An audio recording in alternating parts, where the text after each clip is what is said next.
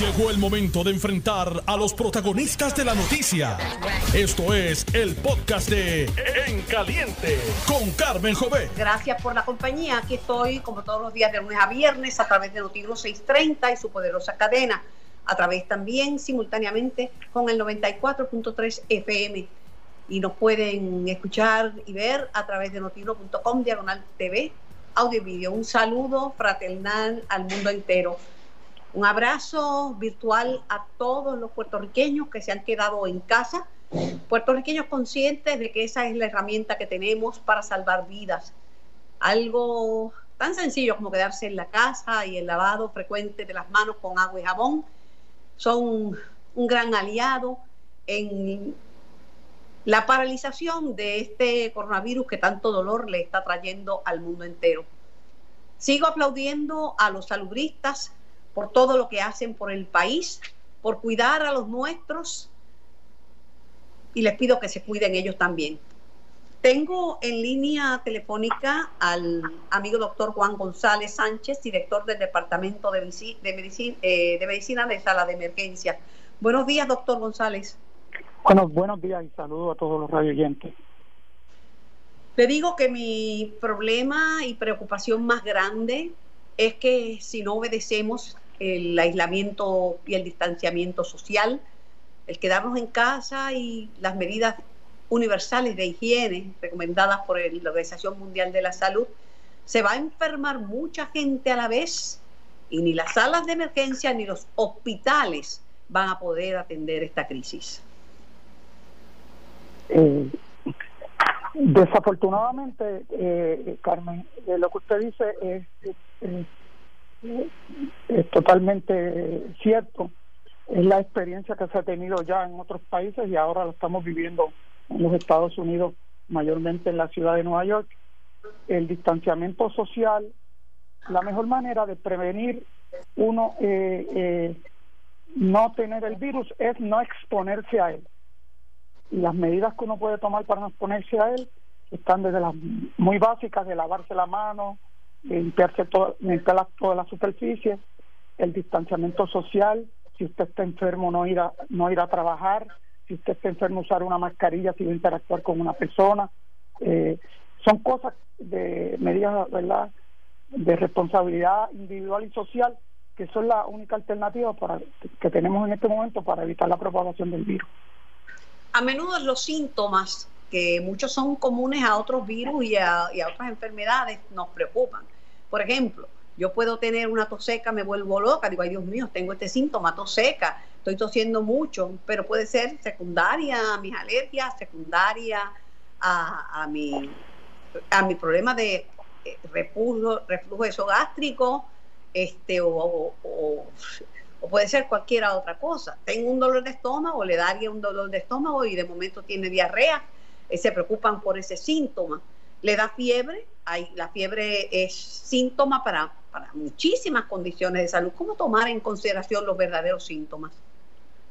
Bueno, eh, eh, definir qué es una emergencia, pues es, un poco complicado, porque hay una serie de condiciones que tienen síntomas que se solapan. Es decir, que una condición puede tener síntomas de, de otra condición. Sin embargo, si en algún momento uno usted piensa que va a sufrir un, daño significativo o que está en peligro su vida, eso es una eh, eso es una emergencia médica y para eso hay que pedir ayuda. La manera de pedir ayuda sería a través del 911. Eh, sin embargo, el, Colegio Americano de Médicos de Emergencia eh, ha establecido como una lista de diagnósticos básicos que todos podemos identificar que son condiciones por las cuales tenemos que ir a la sala de emergencia. Estas condiciones, eh, de acuerdo a ellos, son un dolor de pecho persistente, sangrado incontrolable, dolor abrupto y severo que no se quite, toser o vomitar sangre, dificultad respiratoria, corto de respiración, mareo, debilidad o cambio en la visión de comienzo abrupto, vómitos y, y, o diarrea severos y persistentes, cambio en el estado de conciencia, soñoliencia, hipoactividad, confusión, debilidad en un lado del cuerpo, que se le vira un lado de la cara. Estas son cosas eh, básicas que todos podemos identificar y que son motivos de usted tener que ir a una sala de emergencia a buscar ayuda inmediatamente. Siempre que usted tiene duda también, algo que puede hacer, si usted tiene contacto con su médico primario, puede llamar a su médico primario y hay seguros de salud que tienen el servicio de teleconsulta, que es algo que a veces no utilizamos, que también usted puede llamar ahí y orientarse a los pasos a seguir eh, de acuerdo a la condición que usted tenga. Oiga, doctor, eh, la preocupación es eh, los salubristas. Eh, uno ve con éxito lo del turista italiano que hoy agradece, desde ayer agradeció en las redes sociales el servicio que recibió en el presbiteriano. Lo mismo el que atendieron en centro médico en, Mayagüez, que se sanaron, pero no es lo mismo poner todas las facilidades de un hospital al servicio de una persona contagiada que tener cientos y cientos y hasta miles de contagiados cuando los servicios no alcanzan. definitivamente e, esa es la preocupación que tenemos todos los que estamos eh, trabajando en cuidado directo a los pacientes, es que llegue el momento en que no haya una cama para donde eh, eh, ingresarlo al hospital, no tengamos un ventilador disponible, no tengamos la, la eh, el, manpower, las la, personas que van, tanto médicos, enfermeras, terapistas respiratorios, suficientes para eh, poder eh, brindarle servicio de calidad a estos pacientes. Y tenemos esta preocupación porque es realmente lo que ha pasado y está pasando ahora mismo en el estado de, Nueva York, pasó en Italia, pasó en China, eh, pasó en Corea, y está pasando inclusive en otros países en Latinoamérica, empezando a saber el problema tales como Panamá, por dar un ejemplo. Pero sí. En, ese, en, ese, en eso que usted está explicando, en las grandes ciudades turísticas del mundo, en, en, Italia, en España, son los grandes países que reciben turismo de todas partes del mundo, la propia China, la ciudad de Nueva York, ciudad turística por este, excelencia, los recursos están mermando. Y estamos hablando de países del primer mundo, no países más pobres como, como nosotros, que dependemos de lo que ocurre en Estados Unidos. Y es triste ver a los emergenciólogos eh, tener que decidir a quién le ponen un ventilador y a quién le lo cedan para que muera tranquilamente. Realmente, eh, eh, bueno, tomar esa decisión no es fácil para nadie, independientemente del nivel de entrenamiento que uno tenga. Pero en situaciones donde hay escasez de recursos, entonces tiene, se tienen que tomar ese tipo de decisiones. ¿Cómo con los recursos que tengo disponibles puedo ayudar a más personas? Y ese es un, eh, en el momento que los recursos no van de acuerdo a la demanda, pues son las decisiones que hay que tomar, ¿verdad? ¿Cómo puedo ayudar a los más?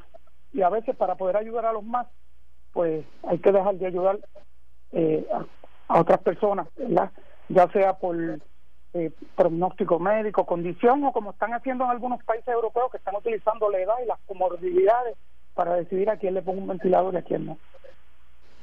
Eh, doctor, se está hablando y son muchos los profesionales de la salud que están de acuerdo con esto y la gente también de extender el toque de queda porque ahora mismo entramos en un periodo crucial ya hay cincuenta y tantos eh, contagiados, pero vamos a ver un aumento porque hay gente contagiada que se contagió hace dos semanas y no sabemos que están positivos al virus. Y están hablando de que sería sabio, aparte de cerrar los supermercados, yo sostengo que no gasten el tiempo, en el horario que tienen para, para prestar sus servicios, eh, porque aquí nadie va a pasar hambre. Definitivamente aquí nadie va a pasar hambre. Pero sí puede enfermarse, eh, cerrar los domingos, pero se está hablando de extender el toque de queda por lo crucial que son las próximas dos semanas. Las próximas dos, tres semanas son, son cruciales porque se han comenzado a hacer mayor número de pruebas y se hacen más pruebas y van a salir más positivos y más gente va a saber que estuvo expuesta al virus. Eh, cualquier medida de distanciamiento social en este momento es, es sabio hacerlo. Eh, de los datos que se tienen de otros países donde esto no se no se tomó a tiempo eh, el precio ha sido muy alto ha habido una diseminación muy grande del virus y han habido más muertes extender la moratoria es algo que se debe considerar de manera eh, muy muy seria y, y, recomendable.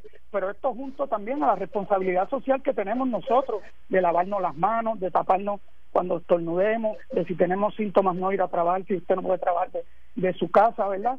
Que aquí hay una parte gubernamental y hay una parte social y individual de cada uno de nosotros. De la única manera que vamos a poder eh, salir de esto es con el apoyo de todo el mundo. Aquí todo el mundo es importante. Nadie es más ni menos importante. Todos somos importantes.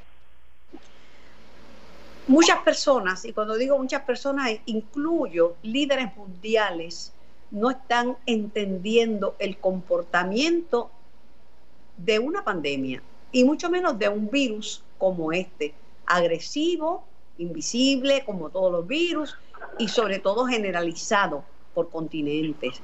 El propio presidente Trump, y había que ver la cara de los salubristas que le acompañan en las ruedas de prensa, que se le caía la cara de vergüenza o de sorpresa, ha manifestado ir a favor de la economía y en contra de la ciencia médica. De hecho, está hablando de los servicios eclesiásticos el, en, abril, el domingo de Pascua. Todo el mundo quiere ir a, la iglesia y todo el mundo quiere tener un día de Pascua, pero no para dar una misa de difuntos. Quiere ir para dar gracias y no creo que como están las cosas en los Estados Unidos, bajar la guardia, bajar el aislamiento social, va a dar buenos frutos.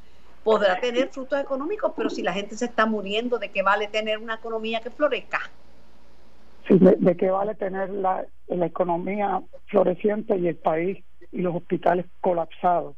Yo entiendo que todavía aún en los Estados Unidos eh, se están cogiendo datos y cada vez datos que pues que están dando una eh, eh, una visión eh, mejor y más contundente de lo que está pasando. Uno puede decir a veces cosas en un momento dado, pero luego las tiene que revaluar. Y yo entiendo que eso debe pasar en los Estados Unidos, porque la salud del pueblo va por encima de todo. Si usted no tiene salud, no produce tampoco. Así que la que no no, no es bueno eh, en ningún momento, ¿verdad? En este momento poner la economía por sobre la seguridad de la gente. En, estos momentos, eh, en Puerto Rico, creo, esto podría asegurar que la gobernadora y el gobierno está tomando muy en serio las recomendaciones del Task Force. Primero, los salubristas, principalmente los de la academia, todos los salubristas eh, tienen vital importancia en este momento, pero los que vienen de la academia, aún más, eh, le están recomendando a la gobernadora cosas que son por el bien de Puerto Rico. La, eh, obviamente los salubristas son los protagonistas de esta, de, esta, de esta pandemia, los que tienen en sus manos la responsabilidad de la vida y de la muerte, desde los epidemiólogos y de todos los que componen la, cadena de, de salud. Y yo creo que en Puerto Rico, este, en ese sentido, hemos tomado medidas de vanguardia que ni siquiera eh, eh, países industrializados tomaron y por eso están como están. Y Estados Unidos, que es un país tan adelantado, pues no hizo mucho caso, quizás por la necesidad de la actividad económica, que si cayó la bolsa, esas consideraciones que son importantes, pero donde hay vida y esperanza, donde no hay vida ya nada importa. Totalmente de acuerdo. Sí, yo entiendo que el gobierno ha actuado eh, relativamente rápido con las medidas de distanciamiento social, algo que no ha pasado en otros países, en Europa, en España y aún en los Estados Unidos mismos. Eh, eh, y le tengo que decir, en la región donde yo estoy, yo trabajo en el hospital de la Universidad de Puerto Rico, en Carolina, tengo que decir que la gente, la comunidad, ha hecho caso ha, hecho caso desde el punto de vista de la utilización de, del hospital, las salas de emergencia, inclusive el transitar eh, por las vías públicas. Donde sí hemos visto y hemos discutido en nuestra reunión de facultad, eh, hay algunos supermercados y verdad donde vemos que el distanciamiento social no se está haciendo quizás de la manera eh, Yo le recomendé a Mida a través de Manuel Reyes que los supermercados, las cadenas utilizaran la seguridad eh, privada. Como, al ser de los pocos eh, comercios que están abiertos, ellos no han experimentado este, pérdidas, lo que ha habido es mucho, mucha actividad comercial porque la gente se ha pertrechado, pero sí deben tener la generosidad de contratar seguridad privada porque la del Estado está comprometida. Sí, definitivamente. Y hay, hay comercios que lo están haciendo muy bien, donde hasta marca la distancia de las personas cuando están haciendo fila, eh, tienen personas de afuera controlando. Eh, definitivamente que es donde ahora mismo donde más hacinamiento de personas hay, que es lo que uno quiere evitar, eh, pues es en los comercios de, los supermercados. Eh, y es, el área donde más expuesto ahora mismo uno está. Y yo le recomiendo a todo el mundo, especialmente a las personas que están de alto riesgo, las personas mayores de 65 años, que tienen enfermedad eh, con movilidades, pues usted, si usted tiene quien le vaya a hacer la compra, pues trate de hacerla. Si la puede hacer por internet, o que se la hagan, aunque ahora se están tardando un poco. Y si usted va a ir, escoja la, la hora del día donde menos gente haya. ¿Cómo no? Doctor González, pues, gracias. un abrazo virtual. No, muchas gracias. Gracias a usted y a la orden y de verdad que algo que quería decir a nombre de todos los que trabajamos estamos en la línea de, de fuego nosotros estamos tanto los médicos de emergencia los terapistas las enfermeras el personal eh, de limpieza el personal de seguridad todos, todos estamos en la línea de fuego para darle servicio al pueblo. Pero nosotros tenemos que estar bien también en nuestra familia. Si ustedes se quedan en la casa, se están protegiendo ustedes, están protegiendo su familia y nos están protegiendo a todos los que estamos en la línea de frente, porque si nosotros colapsamos, no va a haber quien lo pueda recibir. Así que, por Así mismo es. Gracias, doctor González. Muchas gracias. a la orden siempre. Igualmente. Tengo al senador Miguel Romero, ya aprobaron las iniciativas propuestas por la gobernadora de Puerto Rico, una resolución conjunta que ahora pasa a la Cámara Baja y contiene las disposiciones anunciadas por la gobernadora para atender esta crisis. Buenos días, senador Romero. Eh, buenos días, eh, Carmen. Eh, saludos cordiales para ti y para todos los amigos que nos escuchan, que siempre siguen fielmente tu programa y esperando pues que, que todos en el estudio y tú y tu familia estén bien. Gracias. bueno, aunque se han aprobado moratorias, y estas son importantes, ¿verdad? Para préstamos, la gente tiene deudas, y además que no es hora de ir a hacer la fila de un banco, como una señora que me llamó que estaba en fila con un paciente renal y que no avanzaba. Yo le dije, ¿qué usted hace ahí? Eso lo puede hacer por internet, además que eso no es importante ahora, lo importante ahora es su salud y la del paciente que usted cuida, pero eh, le explicaba, le decía a Sami que eh, aunque se aprueben las medidas y están disponibles, pues lo los bancos y las cooperativas eh, tienen requisitos diferentes, ¿verdad? Y varían. Sí, eso es correcto, Carmen. Eh, ahora bien, la jurisprudencia, tanto en Puerto Rico como a nivel federal, eh, ha establecido que el gobierno, ya sea el gobierno de Puerto Rico o el gobierno federal, bajo la doctrina del poder o razón de Estado, puede establecer normas, regulaciones y legislaciones que puedan de algún modo alterar lo que son las obligaciones contractuales para atender una emergencia que tenga unas consecuencias sociales. Sin duda alguna, como tú has manifestado, lo primordial hoy día es eh, la preservación de la vida y de la salud.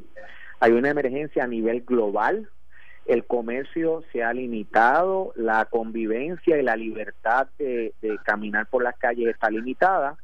Y el gobierno de Puerto Rico en el día de ayer, en específico el Senado, aprobó una resolución para que con fuerza de ley, una vez sea aprobada por la Cámara de Representantes y tenga la firma de la gobernadora, se obligue a cualquier entidad bancaria o financiera o cooperativa autorizada a hacer negocios en Puerto Rico, o sea, que está sometida al Estado de Derecho en Puerto Rico, a que ofrezca y establezca una moratoria por los meses de marzo, abril, mayo y junio a toda aquella cliente o deudor que así lo solicite y notifique que está afectado por esta emergencia del COVID-19.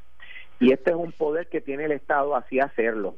Cada banco y cada entidad privada, claro que tiene sus reglas, pero tiene que atemperarlas al Estado de Derecho en Puerto Rico, que si se aprueba esta resolución conjunta que ya pasó el crisol del Senado, sería ley. Así que en ese sentido, a mí me parece que es lo correcto y de nuevo, si queremos evitar que la gente esté en la calle buscándosela, si queremos ayudar a la gente que se ha quedado sin trabajo, como por ejemplo el personal de los hoteles, de los comercios, de las industrias que no están operando, y a todo aquel que se ha afectado por esta crisis, pues mire, hay que ofrecerle una moratoria.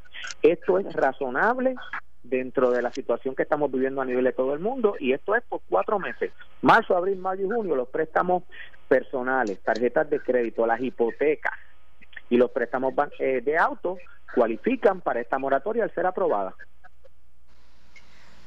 Los, independientemente de que las reglas varíen, eh, lo que entiendo por lo que me dice es que eh, hay autoridad para que claro, la industria cumpla, sea banco, cooperativa o lo que sea.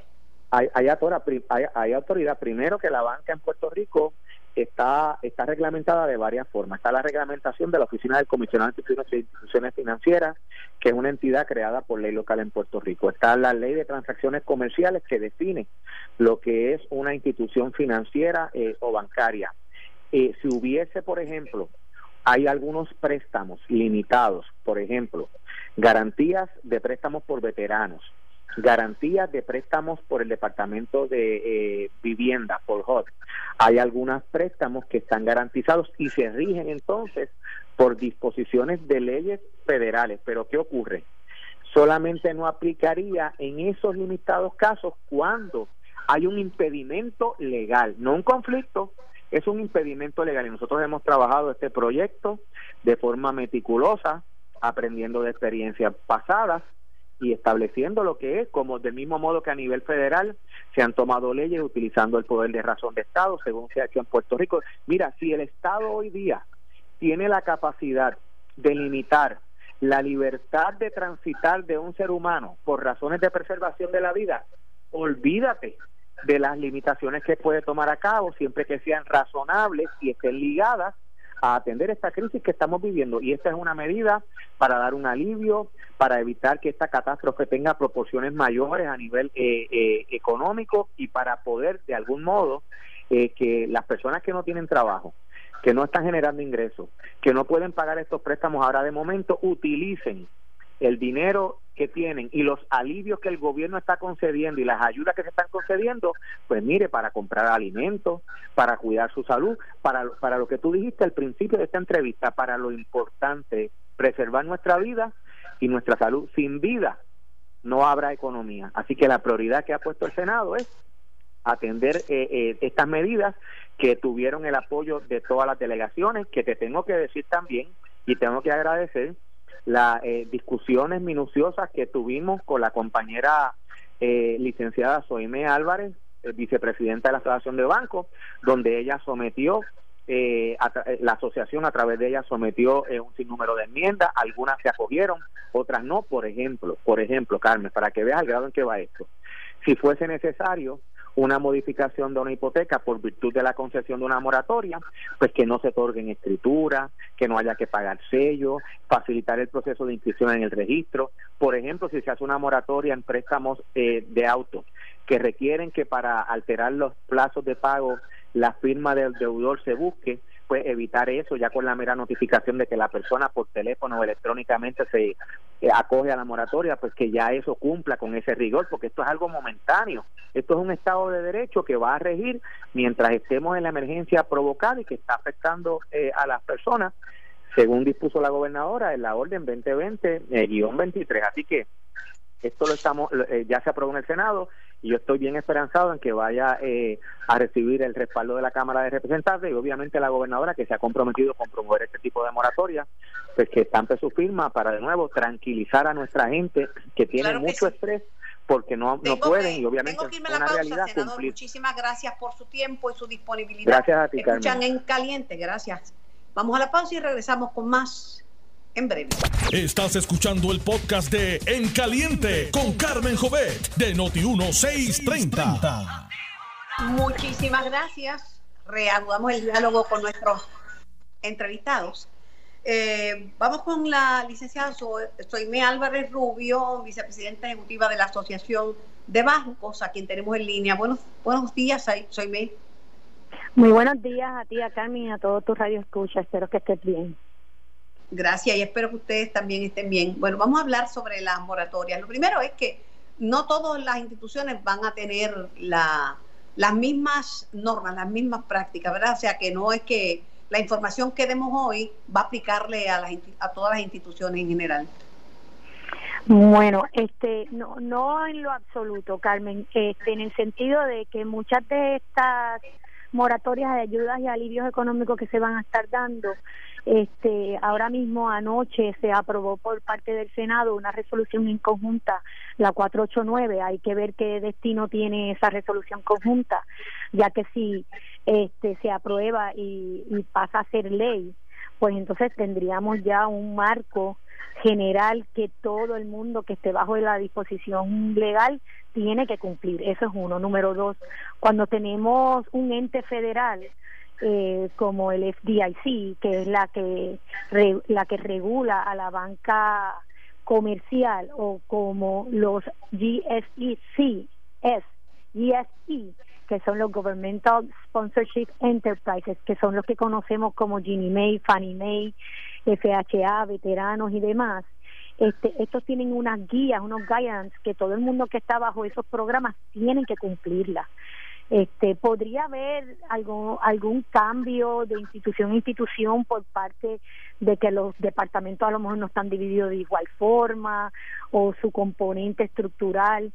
Pero mayormente eh, la banca comercial este, está haciendo lo mismo y, esa es la, ese es el objetivo, ¿verdad? Crear un poquito de más calma y más uniformidad para beneficio de los clientes pregunto lo siguiente, eh, estamos en una situación bien difícil, que la gente está en sus casas, no está yendo a las oficinas, no está yendo a recoger papeles, porque lo que queremos es que la gente se quede en casa. Esa es la mejor aportación que puede hacer un ciudadano, quedarse en su casa, practicar el aislamiento social y lavarse con frecuencia las manos con agua y jabón.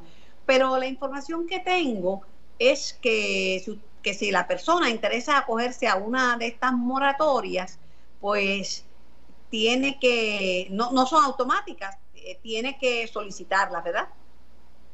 Es correcto, la, las moratorias no son automáticas, hay que solicitarla, pero todos nuestros bancos miembros han expresado en sus redes y este en, y en anuncios los teléfonos a llamar ningún banco miembro y yo lo verifiqué bien le, le pasé la información a Alex ayer para beneficio de Noti 1 eh, tiene que regularmente eh, e incorporar teléfonos que atiendan y mecanismos que atiendan a ese cliente. Ningún banco comercial, y yo verifique esto ayer, no sé si todos los días esto puede cambiar, pero ningún banco comercial ayer está haciendo que la persona individual vaya a la sucursal a, llenar algún documento o firmar algo para eh, poder trabajarle una moratoria. Sí puede ser en algún caso comercial o algún caso extremo que se necesite la firma, por ejemplo, en una línea de crédito, una solicitud de préstamo, y, y eso cae dentro de las excepciones de la orden ejecutiva de la gobernadora, y se están tomando las medidas sumamente, ¿verdad?, este, máximas para proteger tanto al cliente como al empleado, porque de nosotros también tener más contagios durante la industria bancaria, pues tendríamos que cerrar más sucursales y entonces eh, ahora mismo necesitamos el personal para poder tramitar toda la avalancha de solicitudes que estamos recibiendo. Así que este ningún banco comercial por el momento eh, está haciendo que el individuo vaya para solicitar la moratoria. Eh, hay, hay sus teléfonos, muchos muchos están dando teléfonos particulares, este fijos para préstamos comerciales un teléfono, préstamos hipotecarios otro, otros están diciendo que por favor sea por vía email y ofrecen el email de la institución. Eh, la mayoría dividen los números, pero hasta el momento eso fue eh, lo que se está trabajando, inclusive ellos están reforzando sus call centers. Ustedes dicen que el individuo que se quiera coger una, a, esta, a una de estas moratorias, ese cliente debe probar que su ingreso se vio afectado. ¿Qué tipo de pruebas? Porque sabemos que la economía ha estado prácticamente paralizada, salvo gente que tiene farmacia o, que tiene supermercado. Bueno, hay, hay, hay excepciones, ¿verdad? Está la excepción de todo lo que es la cadena de suministro de, de alimento, todo lo que es hospital, farmacias y demás, y están en la orden ejecutiva y con todas las expresiones posteriores que ha hecho el gobierno, abundando a esas excepciones. Este es importante que se establezca que la persona tuvo directamente es afectada por la orden ejecutiva, porque hay hay que hay que guardar esa ayuda para el que lo necesita. Eh, la banca está consciente en los momentos que estamos, no queremos que las personas estén yendo a la sucursal, solamente queremos usar las sucursales para casos extremos. Hemos reducido el horario de la sucursal para que utilicen otros canales digitales, pero definitivamente por lo menos hay que cumplir con unos criterios este de que fuiste adversamente económica eh, económicamente afectado para poderle darle la ayuda al que lo necesita. Al igual ustedes, están pidiendo, perdone la interrupción, pruebas. ¿Qué tipo de pruebas ustedes le están exigiendo al cliente? Pues yo no tengo la, la prueba como tal porque no sé el caso de lo que está pidiendo, si es una tarjeta de crédito, si es para su, sus pagos mensuales del carro o si es para la hipoteca. Pero un ejemplo que yo he dado, si, si a ustedes le hacen una, le piden una declaración, mire, envíeme un email de que usted ha sido afectado por el salario porque trabaja en tal sitio. Los expedientes los tienen las instituciones bancarias y mayormente ellos saben en qué industria usted trabaja porque usted fue cualificado para ese préstamo en particular. Este, y ellos pueden saber, ¿verdad?, que usted es uno de los que ha sido afectado o puede ser que no haya sido afectado. O sea que pueden estar tranquilos los clientes, no van a hacer un, un, una solicitud eh, onerosa para el cliente, pero sí tenemos que tener un control este por el momento, ¿verdad? Y, y esas son los que nos requieren las guías.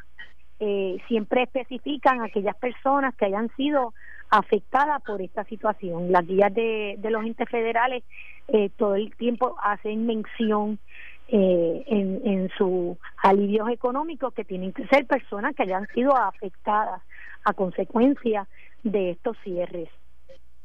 Por otro lado, eh, las moratorias van a ser por 90 días. Al final de los los pagos se van a diluir hasta que termine el préstamo, como han hecho en otros países. Yo hay un vídeo que se ha hecho viral del presidente del, del Salvador, donde él le, le pidió, le exigió a la industria de su país que diluyeran esas moratorias hasta el final de los préstamos? Pues eso sería conveniente para muchos de los que están solicitando o van a solicitar este moratorias. Eh, así que lo que se está trabajando, inclusive lo que se aprobó anoche, eh, no dispone dispone moratoria hasta el mes de junio. Este, así que sería un poco más de los 90 días que expresó la gobernadora en cuanto a la forma de pago, hay una disposición clara en esa en esa medida de que los pagos traten de no requerirlo justamente cuando termina la moratoria, que a eso es que podría ir eh, tu pregunta dirigida en los casos de María. Eh, al inicio, uno de los aseguradores más grandes de las hipotecas en Puerto Rico, que es FHA, bajo el programa de HOT de vivienda federal, pues se demoró mucho en permitir los partial claim y entonces esto trajo de que las instituciones solicitaran el pago cuando terminara la moratoria. La mayoría de estas serían pasadas al final de su de la terminación de su de su préstamo podrían ver este diferencias como por ejemplo cuando el propio contrato disponga que se tenga que hacer un balloon payment al final o un residual por eso siempre que hay que ir al contrato este, de la persona o la misma persona desee que la cancelación del pagaré sea antes de su vencimiento. Sí, para eh, finalizar, por lo tanto que hay al doctor Humberto Quiote en línea, pero lo que quería preguntar, ¿no va a tener que pagar tres plazos juntos, junto con el plazo de, eso está dispuesto en eh, eh, eso está dispuesto en la, en la resolución que fue confirmada ayer por, el honorable Senado. Soy Me, muchas gracias. A las órdenes gracias siempre. A Carmen, que sigan bien por allá y gracias por mantener al pueblo informado como siempre. Siempre, siempre, a las órdenes. El doctor Humberto Guiote, infectólogo en línea telefónica. Buenos días, doctor. Hola, saludos, Carmen. Buenos días. ¿Cómo, a la luz de su experiencia profesional, analiza el número de contagiados que sobrepasan los 50? Y puede haber más, ¿verdad? Porque esto cambia a diario. Pero ¿cómo usted analiza el número de contagiados informados en Puerto Rico? ¿Qué información le, da, le dan esos números como infectólogo? Era esperado. Ya habíamos anticipado desde el fin de semana que los números seguirían aumentando y mientras se sigan haciendo pruebas vamos a seguir viendo personas positivas. Esto no es para alarmar a la población o para crear pánico, esto era esperado, pero por otro lado nos hace darnos cuenta de que hay que ser bien enfáticos en, en el distanciamiento social, tenemos que seguir practicando eh, esas nociones para evitar que las personas se sigan contagiando. Usted respalda la idea sugerida por un salubrista, entre otros por la propia Asociación eh, Colegio Médico Ciudadano de Puerto Rico, que dirige el doctor Víctor Ramos, de que se extienda el aislamiento social, el, el quedarse en la casa un par de semanas más, por lo menos. Sí, según se están comportando los números, el, ya el, el Task Force lo ha dicho en, en medios y, los expertos también, que es muy probable que se tenga que extender, está en evaluación ahora mismo y se anunciará al pueblo en cuanto haya una decisión.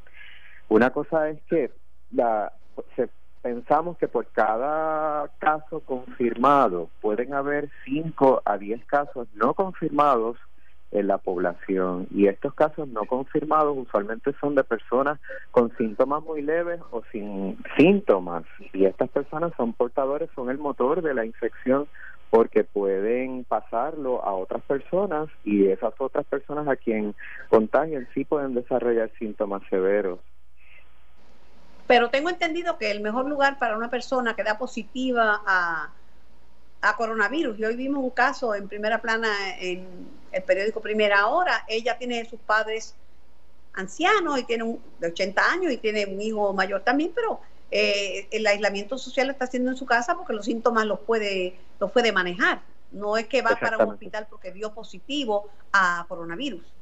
Sí, la mayor parte de los pacientes se pueden manejar eh, con sintomatología leve, se pueden manejar en la casa, eh, tomando hidratación, descanso, buena alimentación, y, la mayoría de ellos van a estar bien. Los que vamos a ver en el hospital son esos pacientes que es una fracción más pequeña, que tienen dificultad respiratoria y dentro de eso pues va a haber pacientes que desarrollen que necesiten ventilador o necesiten manejo de, de intensivo, pero la gran parte de los pacientes se va a poder manejar en la casa. Doctor, yo hace, hace la semana pasada, hace varios días, porque me he estado comunicando con diferentes colegas suyos, compañeros de recinto, miembros del Task Force, como el doctor Santana Bagur, eh, sobre el uso de un medicamento que conocemos bajo el nombre comercial de plaquenil, que se usó para malaria, pero también tiene otros usos como enfermedades sistémicas como lupus y artritis eh, reumatoide es que esta mezcla de hidroxicloroquina con, con un anti, antibiótico, pero dicen que ante el miedo por el contagio, pues se ha disparado el uso de ese medicamento en Puerto Rico y que eso presenta problemas porque cuando se necesite para personas que estén graves, pues no lo vamos a tener. Exactamente, Carmen. Hay al menos un estudio que apunta, tiene cierta data que indica que podría ser de utilidad ese medicamento que mencionaste, que es hidroxicloroquina, que es un medicamento eh, que se usa para malaria y también para personas que tienen ciertas condiciones inmunológicas. Ciertamente es un medicamento que se podría considerar, pero en personas con síntomas severos, usualmente en hospital se ha visto, como mencionas, que hay muchas personas tratando de adquirir el medicamento en farmacia y ciertamente esto podría poner en peligro a las personas que necesitan este medicamento para mantenimiento, así como aquellas personas que podrían necesitarlo porque tienen una severidad grande y necesitan el medicamento en el hospital. Así que tenemos que ser bien prudentes. Hasta ahora lo que te puedo decir es que no hay nada que indique que se puede usar como profiláctico, o sea, para prevención. Así que el uso en la comunidad, que donde esperamos ver casos eh, personas no contagiadas y personas con sintomatología leve entre aquellos que estén positivos, no le veo uso al medicamento en la, en la comunidad porque para síntomas leves o para profilaxis, o sea, para prevención, no se ha estudiado y no tiene ninguna indicación para eso. Así que no deberíamos ver este agotamiento que está surgiendo ya en las farmacias de la comunidad. Pero ¿qué podríamos hacer? Porque tenemos que tener una disposición. Yo creo que el Task Force ah, bueno, a responsabilidad. A esos efectos ya se envió una norma desde el 20 de marzo a las farmacias para limitar el uso del plaquenil a aquellos pacientes que tienen seguimiento, que ya utilizaban este medicamento anteriormente y eh, en los casos nuevos tiene que tener una justificación de alguna condición reumatológica para que se les despache. Así que entiendo que ya las farmacias están cumpliendo con, con esa norma. Nosotros estuvimos evaluando eso hoy para ver de qué forma podemos reforzarlo, pero ya estamos tomando medidas al respecto. Escuché que se está pensando y se está trabajando para la eh, consideración de tener unos hospitales eh, militares móviles en caso de que lo peor de la pandemia ocurra? Sí, bueno, hay varias fases que se piensan implementar de acuerdo a como sea necesario. La primera, en este momento que estamos al inicio de la infección, los hospitales todavía tienen capacidad para admitir y manejar aquellos pacientes que necesiten hospitalización, que como habíamos dicho al inicio, es la minoría de los pacientes. Cuando esos hospitales ya estén llegando al máximo, se van a activar ciertos hospitales que se han identificado que van a servir como un recurso para manejar los pacientes severamente enfermos o críticamente enfermos, potencialmente en ventilador mecánico. Una vez esa alternativa también se agote, porque los hospitales estén, esos, hospitales que van a hacer recurso adicional estén también en su capacidad máxima, entonces se podría activar esto que estás mencionando de hospitales móviles eh, con la ayuda del, de la Guardia Nacional y del Ejército en aquellas áreas en que estemos viendo que el, el brote esté descontrolado. Así que son diferentes fases de implementación. Esto no es como que mañana ya va a estar ese hospital necesario. Eh, funcionando, se van a ir activando poco a poco según vayamos viendo cómo evoluciona la, emergencia.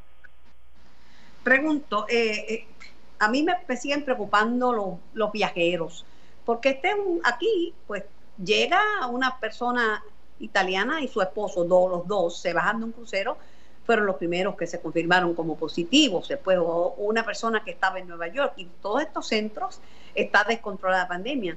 Mm, la gobernadora pidió, ¿verdad?, una especie de cierre de frontera aérea. Eso no se le concedió por la Agencia Federal de Aviación. Lo que hay es supervisión de síntomas como fiebre. O sea, que, pero una gente que está en un avión y siente fiebre se puede tomar unas pastillas y bajarse la fiebre y ser positivo. Me preocupa la la llegada, el tránsito de personas que vienen de lugares con una alta infección. Sí, Carmen, hemos identificado que eso es un área de preocupación tanto para nosotros como para toda la ciudadanía.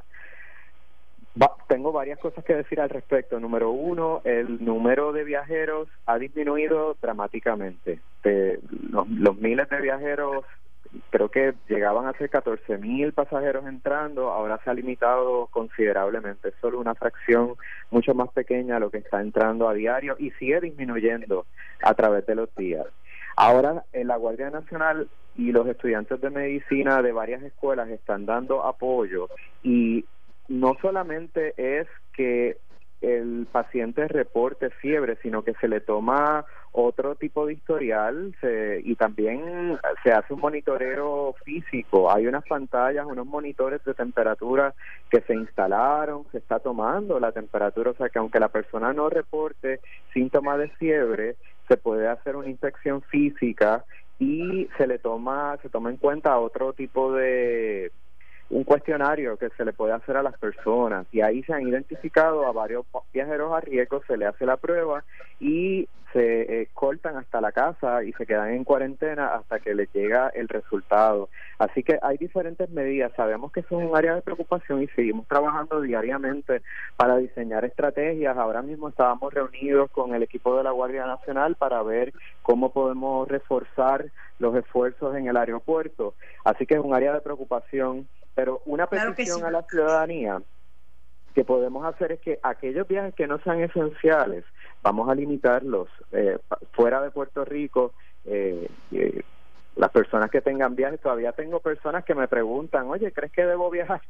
Ay, Dios mío, quédese en casa. Si usted está en su casa y puede viajar, emocionalmente en sueños, ese es un buen viaje. Pero no salga de su casa. Gracias, doctor Guiot. Yo me voy. Esto fue el podcast de En Caliente con Carmen Jovet de Noti1630. Dale play a tu podcast favorito a través de Apple Podcasts, Spotify, Google Podcasts, Stitcher y notiuno.com.